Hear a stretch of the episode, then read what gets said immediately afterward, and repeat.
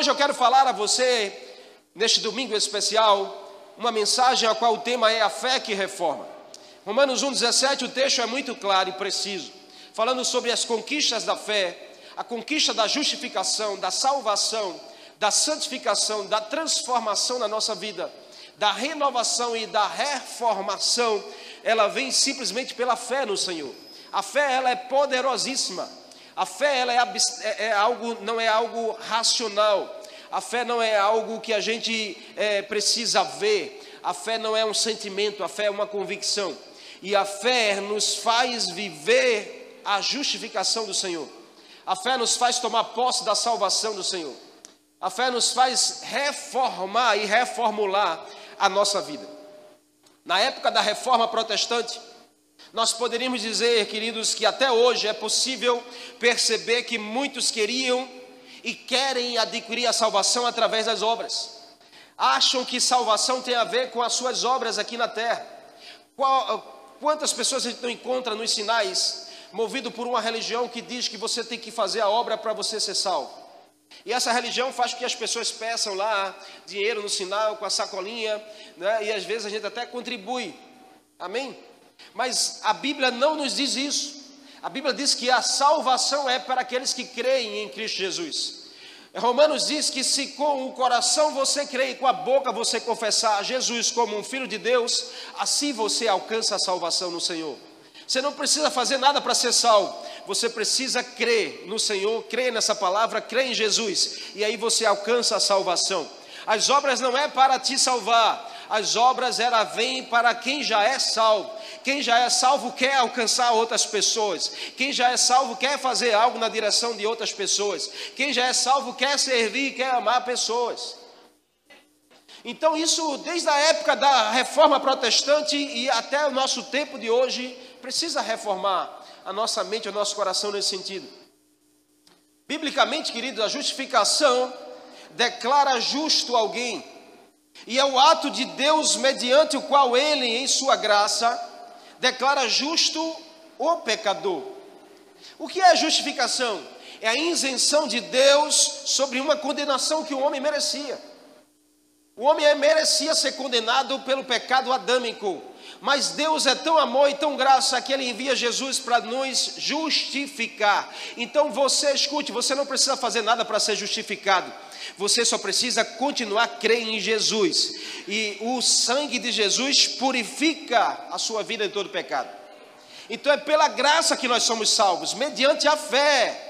E isso não vem de mim, de você, é dom de Deus, não é de obras para que ninguém se glorie. Pois nós somos feituras dele, criado em Cristo Jesus para as boas obras, as quais Deus de antemão preparou para aqueles que andassem nela. Efésios capítulo 2, de 8 a 10. Então existe sim uma fé que é capaz de nos reformar. Existe sim uma fé que é capaz de nos transformar, de nos salvar e de nos santificar. Essa fé é tão poderosa e essa fé não pode ser colocada em pessoas ou em coisas. Essa fé tem que estar na direção certa.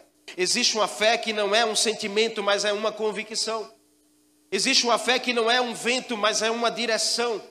Existe fé, uma fé que não é uma opção, mas é uma decisão. Não temos para onde correr, nós precisamos crer em Jesus, crer em Deus, crer no Espírito Santo. Não tem mais tempo para a gente viver sem a fé e para a gente viver distante da fé. Não, não temos mais tempo para viver aí a mercê desse mundo, a viver cheio de interrogações, cheio de incertezas, cheio de incredulidade. O Senhor quer levantar um povo de muita fé, o Senhor tem levantado você dentro da sua casa como um homem ou mulher de fé, aonde a sua família vai enxergar isso e através de você ela será salva. Ela será reformada. Ei, você crê que a sua casa ela vai passar por uma reforma através da sua fé no Senhor Jesus? Creia nisso. Creia que a sua rua pode passar por essa reforma também. Este, querido, é um dos pontos da reforma que precisam, que precisa ser é, evidenciado. Um, um, dos pontos da reforma mais preciosos é que a fé ela consegue reformar e transformar um coração. Uma fé salvífica que tem Cristo como centro, que tem a palavra como centro, que tem a graça como centro. que tem a glória de Deus como centro. Uma fé salvífica, capaz de mudar o nosso coração e a nossa mentalidade, de nos justificar, de nos santificar, de nos fazer receber o Espírito Santo dentro de nós, de nos fazer ser templo e morada do Espírito Santo de Deus. E essa fé nos leva a uma prática de vida. Essa fé nos leva a passar por uma reforma, onde a gente consegue se encaixar dentro daquela porta estreita que Jesus falou. E é onde a gente consegue caminhar muito bem dentro daquele caminho apertado que Jesus falou. É uma fé que nos faz tomar uma nova forma, nos faz tomar um molde diferente para essa geração. E aí, você sabe que essa geração lá fora, ela anseia por ver homens e mulheres de fé, não de um discurso bonito, mas de práticas que sejam convictas de alguém que verdadeiramente crê no Senhor, crê no Espírito do Senhor, crê na palavra do Senhor. E olha, esse é o tempo que nós precisamos evidenciar isso. A fé que reforma, ela é uma realidade. Não é uma utopia, é uma realidade, não é uma, uma historinha, ela é uma convicção na nossa vida.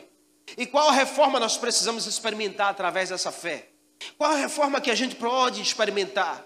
Qual a reforma que todas as pessoas Todas as pessoas podem experimentar, ninguém é ausente de experimentar essa fé, ninguém é ausente de experimentar de perto essa reforma. Pode ser o maior pecador, pode ser o homem e a mulher mais terrível que ande por aí, pode ser a que tem a maior maldade dentro de você, mas isso não isenta dele experimentar de perto essa fé, de, de experimentar de perto essa reforma que transforma. O maior sinal é você estar aqui. E isso precisa nos impulsionar a entender que muito mais pessoas poderiam estar aqui, precisam estar aqui. Quando eu digo aqui, não é só nessa igreja, não estou falando de um contexto de denominação, eu estou falando de reino de Deus. Quantas pessoas não precisam ter uma experiência com essa fé que reforma e transforma? E o que, que a gente pode experimentar? O que essa fé muda a nossa vida? Eu quero hoje pensar com você sobre esses essas cinco verdades que a fé ela tem poder de transformar e de reformar. A primeira delas é as cinco são o seguinte: é ela transforma, diga assim, a fé transforma, a fé reforma, a fé dá forma, a fé conforma e a fé informa. Uau! Eu gosto dessas coisas de rimar. Mas tudo isso aí são verdades e realidades que a fé gera em nós. Vamos descobrir junto? Eu quero citar cinco textos da Bíblia, onde a gente vai ter o um respaldo para cada realidade dessa. A primeira reforma que a fé faz em nós é transformar dúvidas em certezas. Só a fé consegue fazer isso. O texto é Hebreus 11, 1. Você pode baixar o sermão o esboço sermão, tá certo? E você ter aí para fazer as suas apontações. Só você entrar no site e baixar lá. Mas Hebreus 11:1 diz: "Ora, a fé é a certeza". Diga assim, certeza. Não, mas diga com certeza, você está na dúvida. Nem você tem certeza de que a fé é uma certeza. Amém? Vou te dar mais uma chance. Diga, a fé é uma certeza.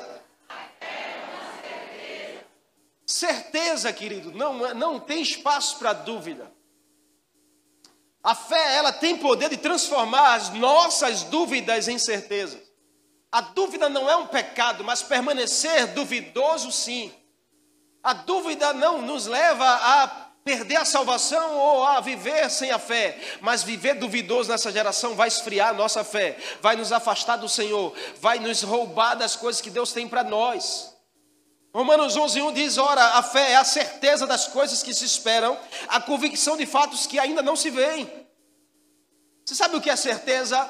É, certeza é um caráter ou virtude do que é certo ou considerado certo, é um firme fundamento. Então, quando nós pensamos em fé, não pode haver espaço para dúvidas, porque a fé carrega uma autoridade de Deus, uma autoridade de Deus para nos livrar, querido, do, do, aqueles que creem, essa autoridade nos dá um empoderamento para nós nos livrarmos das dúvidas. Porque a dúvida, ela também traz uma autoridade do mal para escravizar os que nela acreditam. Às vezes você acredita mais na sua dúvida do que na certeza da palavra de Deus na sua direção. Tem muita gente acreditando mais na dúvida do que no que Deus fala. Isso é uma autoridade sobre a sua vida, porque aquilo que você acredita se torna uma autoridade sobre você. Então, se você se apega às dúvidas que surgem, e das dúvidas você faz a sua plataforma de caminhar, essas dúvidas gerarão autoridade do mal para você, para escravizar a sua vida. E muita gente escravo das suas dúvidas. Pessoas escravas das dúvidas não conseguem dar um passo. Muita gente escravizado pela dúvida e aprisionado dentro da sua própria casa. Por isso, queridos, só há plenitude de vida quando há exercício da fé sobrenatural. Se você quer viver a plenitude que Deus tem para você, você precisa exercitar uma fé sobrenatural. A fé sempre será respondida com uma ação. A sua fé não é só simplesmente você dizer que acredita ou que crê. A fé jamais será algo de religiosidade, de liturgias ou rituais. Sempre ação que redunda numa conquista. A fé sobrenatural sempre nos levará a uma conquista sobrenatural. A Bíblia diz que, que pela fé os vitoriosos foram pessoas das quais o mundo não era digno. Hebreus capítulo 11, quando ele cita os heróis da fé, depois ele diz: esses que conquistaram através da fé, o mundo não era digno deles. Preste atenção nisso, porque foram pessoas que venceram as dúvidas. Ei, todas as vezes que você se levantar para vencer uma dúvida sua, você se torna um homem de fé, uma mulher de fé. E o mundo não é digno de pessoas assim. Quando diz a Bíblia que o mundo não é digno de pessoas assim, não é que você vai viver excluído do mundo, é que você não faz parte mais do mundo. Então o mundo não tem a sua vida, nem você tem o um mundo dentro de você. Você é daqueles que caminham pela fé, você é daqueles que vivem pela fé, e essa fé transforma todas as dúvidas e incertezas. Você crê nisso? Amém ou não? Você está comigo aqui? Quem escolhe crer em Deus conseguirá romper e avançar com Deus. Você quer avançar com Deus, você precisa crer em Deus. Você quer avançar com Jesus, você precisa escolher crer em Jesus. Quantos bons negócios, queridos, têm sido depreciados, desperdiçados por conta de incertezas? Quantos negócios não poderiam estar aí prosperando, rompendo, sabe, estourando, explodindo, mas as incertezas paralisam, as dúvidas aprisionam. Quantos casamentos têm sido destruídos por conta de desconfiança do nada? Pessoas desconfiam do nada porque não é que ela desconfie do nada, que ela é tão insegura, tão cheia de dúvida, que ela desconfia de todo mundo. E casamentos têm sido arruinados por conta das dúvidas que não são transformadas em certezas. Talvez está faltando é mais fé. Amém ou não? Quantas tragédias acontecem devido às dúvidas nas decisões? Você tem que tomar uma decisão agora e você está cheio de dúvida.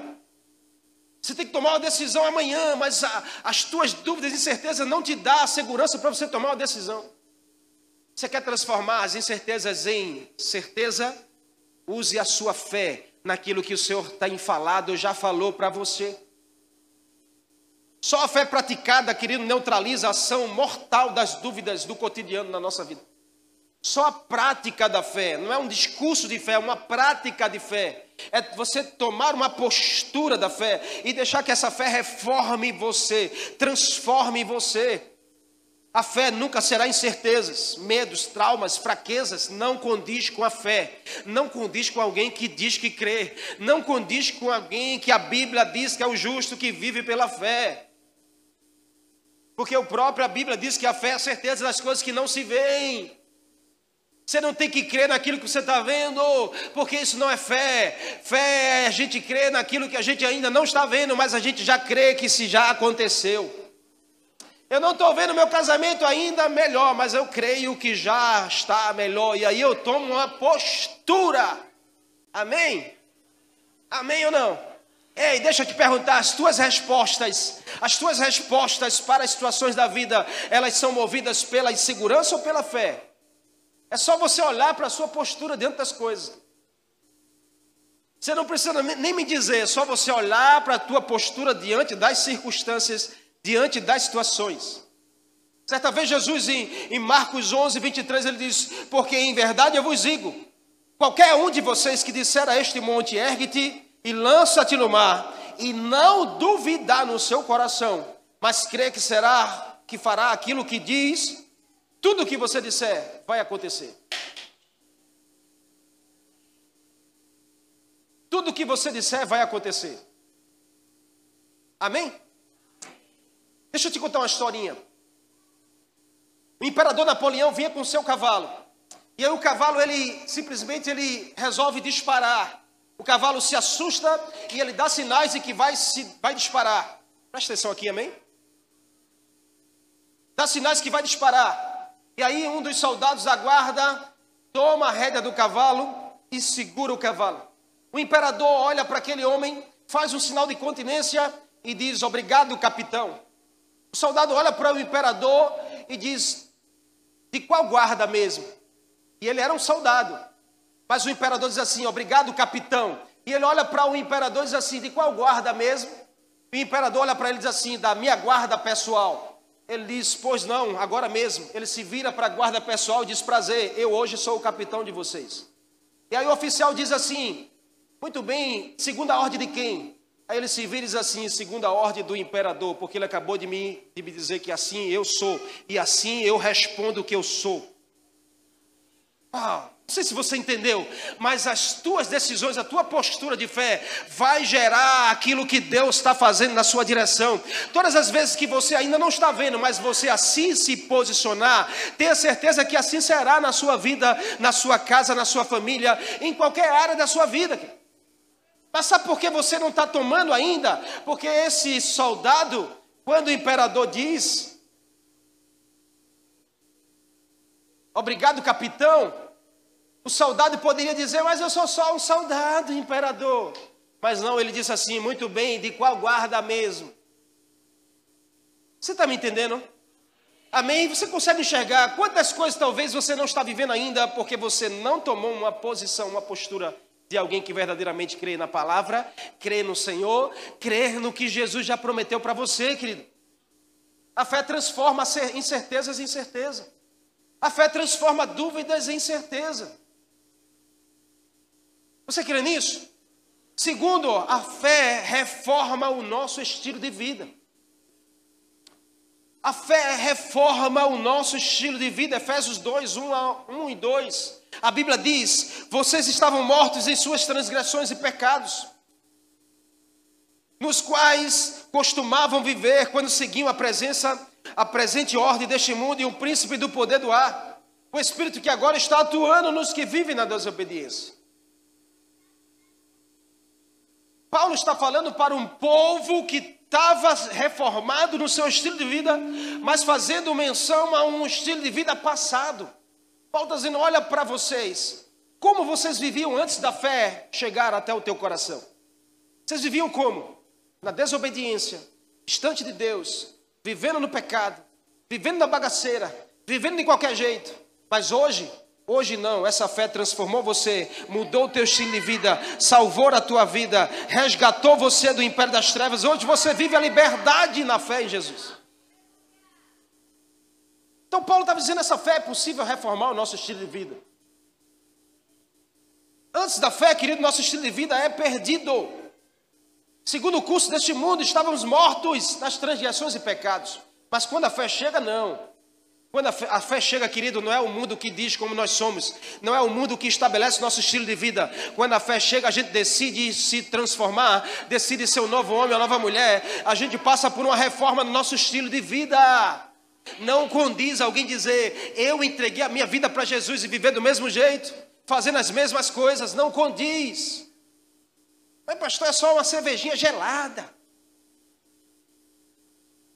Querido, pense num. Olha, são três assuntos que a igreja desse século não pode se atrapalhar com o evangelho reformado. Porque eu disse aqui no começo, a mensagem é transformadora, mas a mensagem não é transformada. A mensagem é a mesma, ontem, hoje e para todo sempre. Mas a igreja liberal desse século, querido, está dizendo que você pode beber, você pode se tatuar, você pode ter relação sexual, você pode ter suas práticas do jeito que você quiser. Mas não condiz, porque quem crê e quem vive pela fé, seu estilo de vida muda. Você não é a mesma pessoa. Tá, tudo bem, você gostava de beber, mas hoje você já não gosta mais. Tá, tudo bem, você gostava de fazer tatuagem, mas hoje você não gosta mais.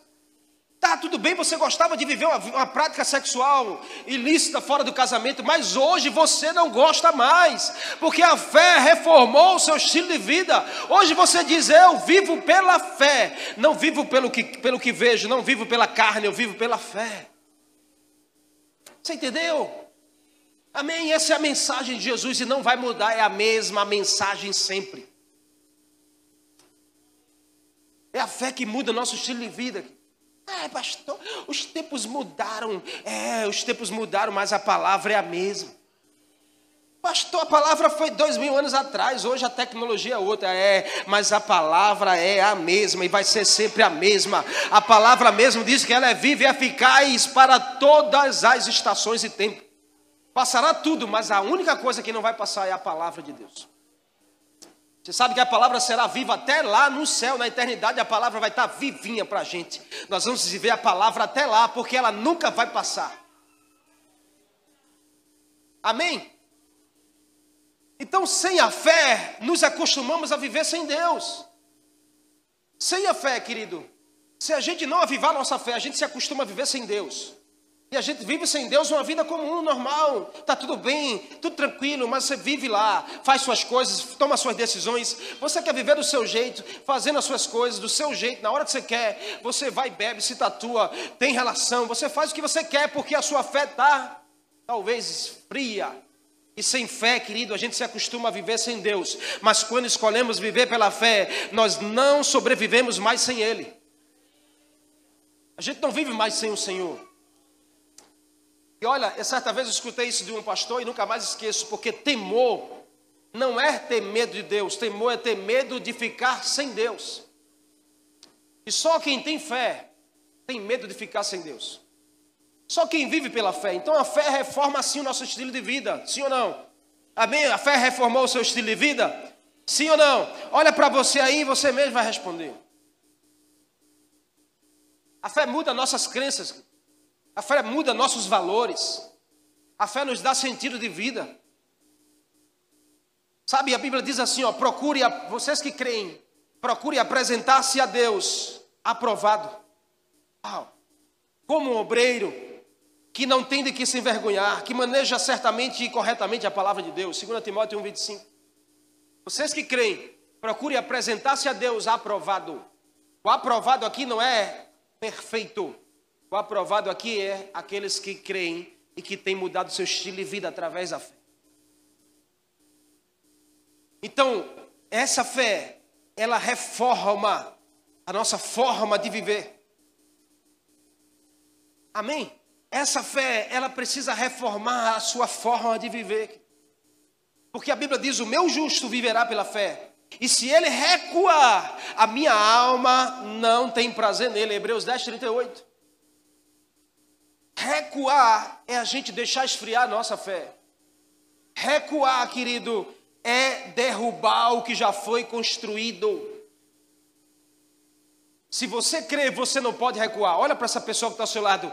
Diga assim: a fé não pode te deixar recuar. Não destrua o que você já construiu na sua vida, nas suas conquistas, a sua vida com o Senhor e com a igreja do Senhor. Você pode aplaudir a Ele por isso?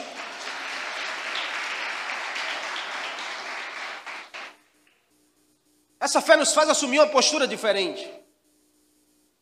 E é aqui que Jesus amava, sabe, cuidar das pessoas, inspirar a seguir uma nova forma de viver. Olha, todas as pessoas que cruzaram o caminho de Jesus, aquela mulher que foi pega em adultério, flagrante, levada em praça para ser apedrejada. Jesus confronta assim: quem não tiver pecado, começa atirando a pedra. Ninguém atirou, todo mundo saiu, ficou só Jesus e a mulher. Ele levanta a mulher e diz assim: mulher, segue a tua vida Vá em paz, não peque mais, não volte a fazer, não volte a viver o estilo de vida que você tinha. A partir de hoje, se você crer, você vai viver outros horizontes, você vai viver em outro patamar. Agora, viva pela fé. A Bíblia diz que aquela mulher saiu e se tornou uma grande evangelista. Essa é a decisão que nós precisamos ter. Jesus amava fazer isso. Jesus amava fazer isso, sabe? Jesus amava é, fazer que as pessoas assumissem uma nova postura, um novo estilo de vida.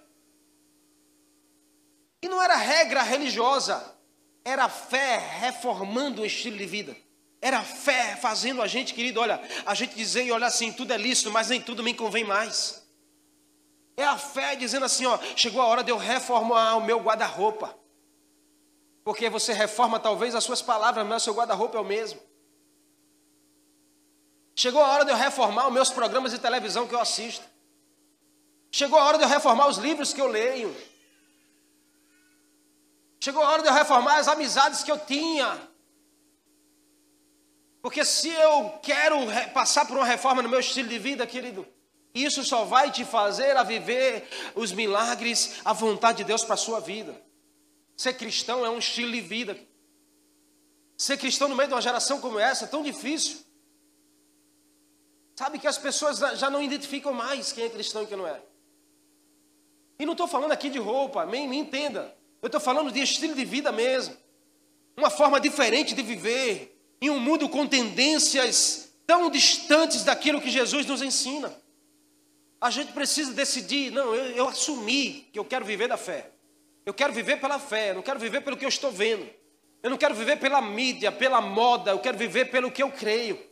Não é a televisão que diz como eu devo pentear meu cabelo ou botar minhas roupas. É aquilo que eu creio na palavra. É o meu estilo de vida. É a decisão que eu tenho tomado. Não são minhas amizades que me inspiram. Quem me inspira é Jesus. Eu preciso olhar para Ele, porque Ele é o maior, maior reformador da história. Amém? Em nome de Jesus. Terceiro, a fé dá forma à nossa esperança. Romanos 8, 24 e 25, a Bíblia diz: Porque somos salvos na esperança. Mas se a esperança que se vê não é esperança, pois como alguém espera o que está vendo? Mas se esperamos o que não vemos, com paciência o aguardamos. Olha que texto lindo. Porque quando nós cremos, nossa verdadeira esperança não está em coisas ou em pessoas, está naquele que nós cremos está no Senhor. Ele prometeu nos abençoar, dar-nos a vida plena. Deus não mente no que ele fala, no que ele diz. Por isso nós podemos e precisamos crer e esperar nele. Crer e esperar no Senhor. Esperança é confiar no que ainda não vemos. Esperar pelo que você está vendo não é esperança. Esperança é você começar a acreditar naquilo que você ainda não está vendo. Por isso, só vive a reforma na esperança pela fé. Por isso, a gente só consegue verdadeiramente conhecer essa esperança que a Bíblia diz pela fé. Porque muitos ainda colocam a sua esperança no lugar errado. Muitos ainda, querido, teimam ainda em colocar a sua esperança no dinheiro. Teimam ainda em colocar sua esperança no emprego, nas pessoas, na sua própria capacidade. Mas ei, todas essas coisas são coisas que você vê. E coisas que você vê, elas podem ser hoje, podem não ser amanhã. Elas podem falhar com você, mas Deus jamais vai falhar. A palavra do Senhor jamais vai falhar na sua direção. Então você tem que colocar a sua esperança no lugar e na pessoa certa. Quem sabe hoje não seja o dia para isso. Amém? Quem sabe não seja a noite para isso. Ter esperança em Deus é colocar nossa confiança na pessoa de Deus. Porque nós esperamos naquilo, naquele em que nós confiamos, mesmo sem ver. Mesmo sem ver. Você não precisa ver para você ter esperança. Você precisa da fé que vai te dar essa forma de ser um homem ou mulher de esperança nessa geração, que não desiste facilmente, porque continua acreditando. O convite é creia e lance sobre Jesus a sua ansiedade. Você sabia que quando começa a ansiedade, termina a sua fé? Você sabia que quando começa a tua fé, termina a tua ansiedade? Não há como os dois conviverem juntos no mesmo ambiente. Ou você coloca um ponto final na tua ansiedade e começa a alimentar a tua fé para ser um homem ou mulher de muita esperança nessa geração. Ou você é movido pela tua ansiedade e a tua fé tende a esfriar. Esse é o tempo, queridos, que a gente precisa ser uma voz de esperança, partindo de nós mesmos, de alguém que experimenta isso de perto. Então acredite que a fé tem esse poder na sua vida, de dar uma forma à tua vida de viver de esperança nessa geração. Quarto aqui é, é a fé conforma as convicções de alguém. Mateus 7, 24, todo aquele Todo aquele, pois, que ouve essas minhas palavras e as põe em prática, será comparado a um homem prudente que edificou a sua casa sobre a rocha. Perceba que crer e pôr em prática te dará uma, uma nova forma das tuas convicções. Vai conformar. Conformar é dar forma, é configurar uma outra realidade dentro de você. Porque eu sei que você tem convicções. E convicções é crença, é opinião. É uma opinião a respeito de algo, é uma base que te dá certo respaldo para você falar sobre algo. São razões íntimas, resultado da influência ou persuasão de outra pessoa. Convicção é convencimento. E eu sei que você tem as suas convicções como eu, mas o que é que tem convencido você? Quais são as tuas convicções para essa geração, para esse tempo? Quais são as suas convicções sobre casamento? Quais são as tuas convicções sobre sexo? Quais são as tuas convicções sobre é, princípios que precisam ser cumpridos? Quais são as tuas convicções sobre relacionamento? Nós precisamos da fé, querido, para mudar nossas convicções, para mudar nossas referências. Sabe, talvez você não tenha referência de família na sua casa, mas a fé te faz mudar a tua referência. Talvez você não tenha referência de casamento saudável, nunca teve, seu pai e sua mãe, mas a fé te faz mudar as tuas convicções sobre isso. Talvez você nunca teve experiência positiva no, na área sexual, mas a fé em Jesus te dará uma outra convicção sobre esse assunto. E você começa a ter uma, uma conformidade, uma convicção, sabe, de uma outra realidade para você se levantar e fazer diferente. Você sabe que as tuas ações elas são baseadas nas tuas convicções. Porque você reage de acordo com aquilo que você acredita. Você responde de acordo com as tuas convicções. Cada situação que chega até você, as tuas respostas partem de um convencimento que você tem dentro de você. É por isso que a fé te convida a você mudar as tuas convicções, a você rasgar aqueles convencimentos que você tinha de uma velha vida e você começar a permitir que Deus escreva novas realidades, novas verdades. É por isso que a Bíblia diz que a verdade tem poder de libertar a mim e a você, porque ela vai nos fazer construir novas novas convicções sobre cada área. E aquele olhar que eu tinha sobre sexo no passado, hoje eu já olho diferente.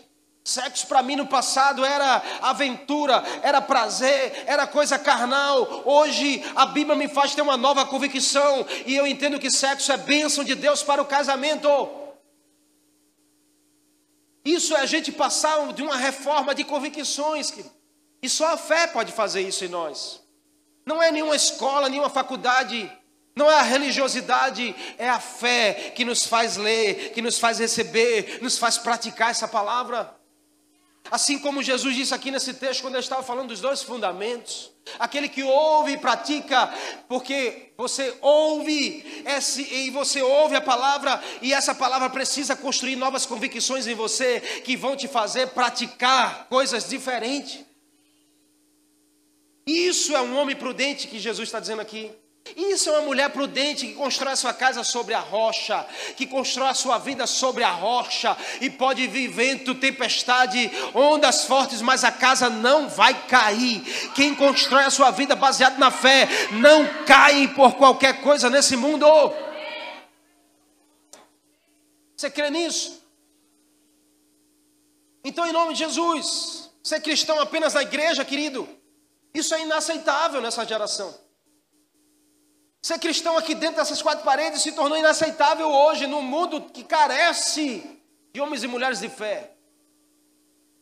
Ser cristão apenas por conveniência é lastimável, porque é conveniente. Ser cristão apenas por aparência é lamentável.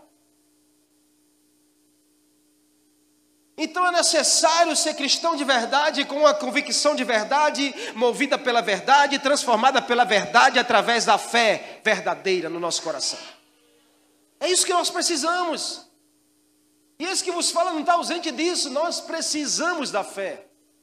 Não temos como viver sem a fé, querido, todos os dias. Amém? Então as convicções são formadas com as verdades que experimentamos.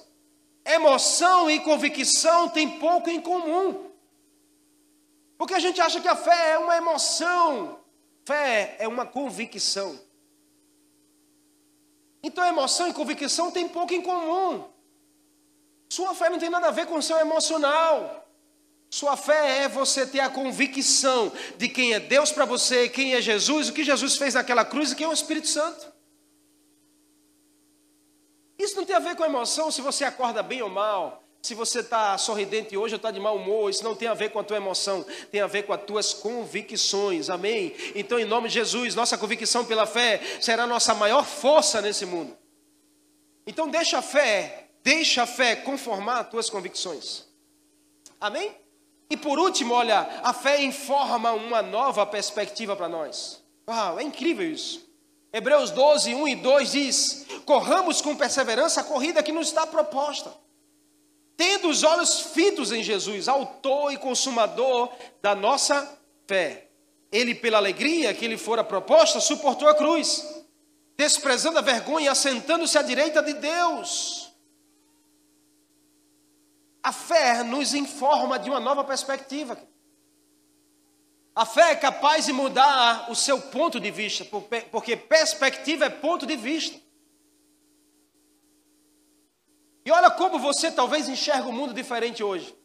Olha como você talvez enxerga a igreja de Jesus diferente hoje. Se não ainda, é porque ainda talvez a tua fé precisa ser mais alimentada. A fé em Jesus sempre te convidará a olhar para Jesus, porque Ele é o autor da sua fé. Ele é o consumador da sua fé. A sua fé não está em coisas, a sua fé não está em você vir para cá no domingo, a sua fé não pode estar baseada se tem um lugar para você sentar na igreja ou não, se você tem célula ou não, se você a, a sua fé tem que estar baseada em você continuar a olhar para Jesus, porque ele é que produz essa fé no nosso coração. O texto aqui de Hebreus, eh, o escritor diz, olha, Corramos a corrida que nos está proposta, mas olhamos sempre para o alvo. Porque se você correr uma corrida e tirar o olhar do alvo que você quer chegar, você vai tropeçar no meio do caminho. Tenta correr de costa. Tenta correr de olhos fechados. Tenta correr e olhar para trás no meio do caminho.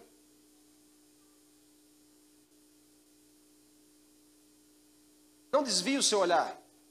Olha para essa pessoa assim com muito carinho, muito amor, diga assim: está na hora de você colocar seus olhos no lugar certo, na pessoa certa. Você pode aplaudir a ele se você crê nisso.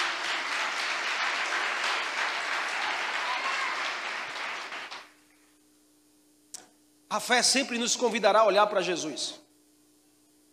A fé sempre vai nos, nos convidar a olhar para o autor dela. Essa fé informa uma nova perspectiva. E perspectiva é ponto de vista. Eu quero terminar aqui, olhando para Jesus, as alegrias e as tristezas, os sofrimentos, a riqueza, a pobreza, a morte, a vida, não farão diferença. Uau! Parece até contraditório, mas é uma verdade. Se você continuar olhando para Jesus, alegria e tristeza não fará diferença na sua vida. A riqueza ou a pobreza não fará diferença na sua vida. A vida ou a morte não fará diferença na sua vida. Se você continuar olhando para Jesus, a tua fé te levará até Ele e você vai experimentar dele o que Ele tem para você. Como nós encaramos cada situação dessa? Fala muito sobre a nossa fé. Como a gente encara as situações mais difíceis da vida? Fala muito da nossa fé. Como a gente encara as noites que não são tão alegres assim? Fala muito da nossa fé. Como a gente encara a morte? Fala muito da nossa fé. E tem muita gente com medo. Como a gente encara a vida? Fala muito da nossa fé. Você está me entendendo ou não? Em nome de Jesus. A diferença de como você encara situações está na perspectiva que você tem da solução. A diferença de como você encara situações está na perspectiva de como você encara a solução. Olha para cá, amém?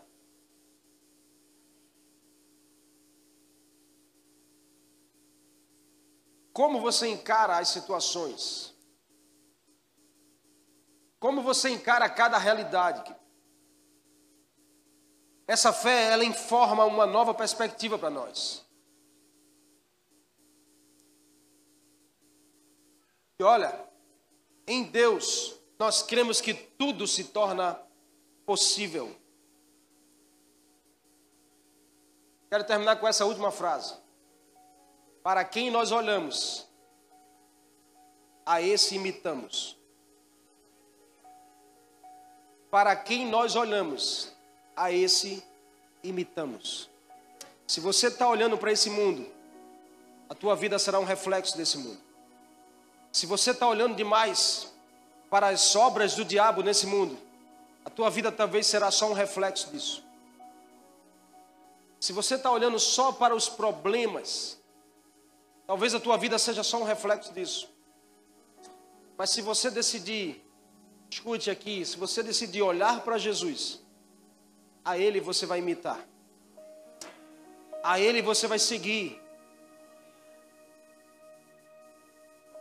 Ele vai fazer com que essa fé ela seja inabalável no seu coração. E essa fé, ela vai reformar você. Porque eu creio que existe uma fé que nos reforma. Eu creio que existe uma fé que transforma dúvidas em certezas. Eu creio que existe uma fé que reforma o nosso estilo de vida. Eu creio que existe uma fé que dá forma à nossa esperança. Eu creio que existe uma fé que conforma as nossas convicções. E eu creio que existe uma fé que informa a nossa nova perspectiva de viver. Se você crê nisso, invista olhando para Jesus.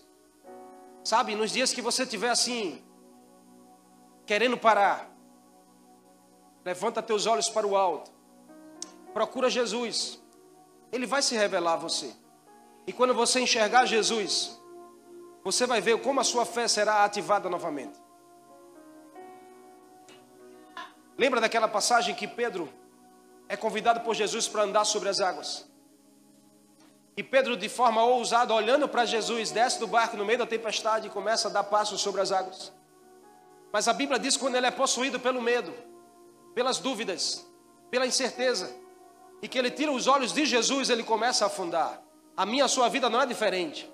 Os nossos projetos não são diferentes. Nossos planos não são diferentes. Se a gente tira o olhar de Jesus, começa a afundar. Começa a dar errado, talvez. Começa a fé esfriar. Começa a gente olhar muito para os ventos, para a tempestade, para as ondas fortes. E a gente esquece de ouvir a voz de Jesus dizendo: creia em mim, creia em mim, porque tudo é possível para aquele que crê. Se você continuar a dar passos de fé sobre as águas, você vai alcançar aquilo que Jesus projetou para você. Ainda assim, se você estiver afundando, e talvez possa ser a sua realidade hoje, aqui, nesse lugar porque você já não está mais olhando tanto para Jesus. Você está olhando tanto para as situações, circunstâncias, a falta de salário, a falta de dinheiro, é o casamento que não melhora, é os filhos que não obedecem, é as coisas que não estão dando certo lá fora, é tantas notícias ruins lá fora que você tirou o olhar de Jesus, talvez. E as águas já estão na tua cintura e você está começando a desesperar. Mas ainda assim, Pedro não conseguiu mais andar. Mas ei, escute, tem uma boa notícia para você. Porque Jesus não desistiu. Jesus não deixou Pedro se afogar. Ele foi até Pedro e disse: Me dá tua mão, porque eu vou te levantar. Para te provar que eu estou com você. E se você não tirar os olhos de mim, você vai crer e vai andar sobre as águas. A nossa vitória está em continuar olhando para Jesus. Porque a quem nós olhamos, a esse nós imitamos.